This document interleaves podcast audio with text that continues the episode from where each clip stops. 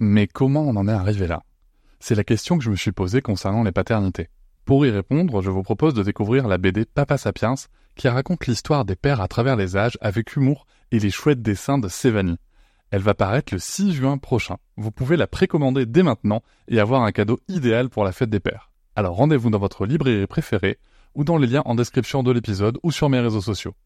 Bon, ça fait quelques temps, euh, on est le 29 juillet là maintenant. Je, c'est marrant parce que je viens de croiser mon voisin en, en promenade, on promène tous les deux nos chiens, il était avec sa, avec sa fille. Et euh, ah, cette attente est insupportable. vivement, euh, vivement cet écho du, du premier trimestre. Et, euh, et c'est marrant parce que tu vois, euh, on, on, avait ce, cet échange là sur le fait bah, d'en parler, de pas en parler. Encore une fois, c'est que c'est une grosse question, mais qui revient souvent. Je sais même pas s'il y a une bonne réponse en fait, tu vois. Euh, je pense pas par ailleurs, euh, parce que il y a toujours des arguments pour et contre, euh, genre, euh, tu vois, dans les contre, il y avait, euh, notamment sur le fait d'en parler avec Sarah, il y avait le fait que, ben, le, le, si on lui en parle, ben, elle va, elle va potentiellement se projeter sur un, sur un petit bébé, sur un statut de grande sœur et tout, et que s'il y a un problème, ben, du coup, elle devra faire le deuil de ça. Euh, Est-ce qu'on veut que ça lui arrive à 5 ans? Est-ce qu'on saura l'accompagner, etc. Et, euh, et à contrario, euh, tu as toujours dans cette idée de s'il y avait un problème, il faudrait qu'elle comprenne pourquoi sa mère est triste, pourquoi est-ce que ses parents sont tristes. Donc euh, c'est toujours un peu les mêmes questions qui reviennent. Euh, parce que je trouve que ça tourne un peu en rond, tu vois, dans, dans la tête. Et en même temps, on pourrait aussi juste ne pas se prendre la tête et le dire à tout le monde. Mais du coup, là, c'est pareil, tu vois.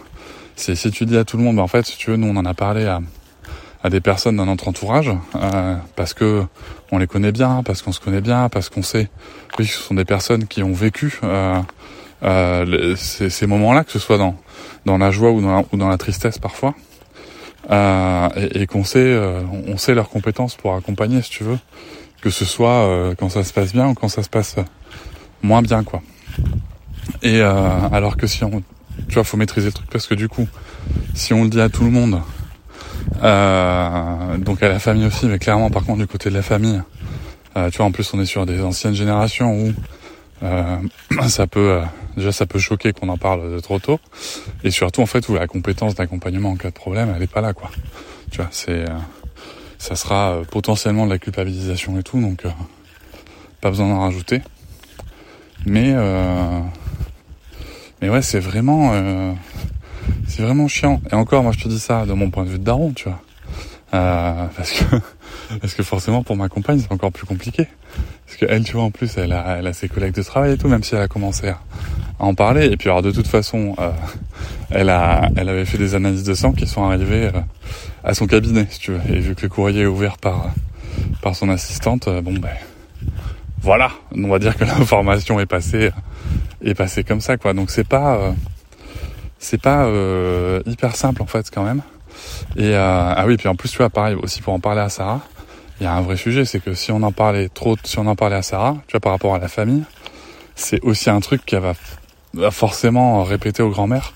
Alors, toi-même, tu sais, hein, si tu commences à brancher Radio Grand-mère, c'est bon, quoi. T'as, as, un article dans Sud-Ouest, tout le monde est au courant, quoi.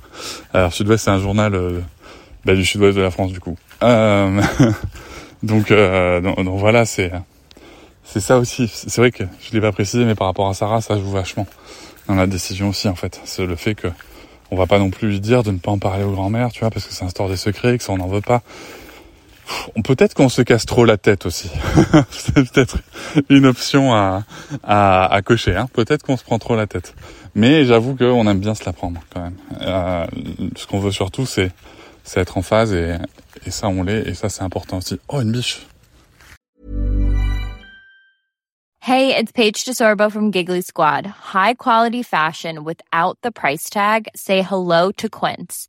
I'm snagging high-end essentials like cozy cashmere sweaters, sleek leather jackets, fine jewelry, and so much more. With Quince being 50 to 80% less than similar brands.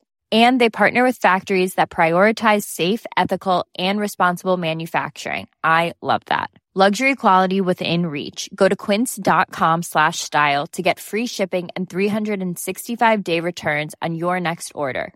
Quince.com slash style.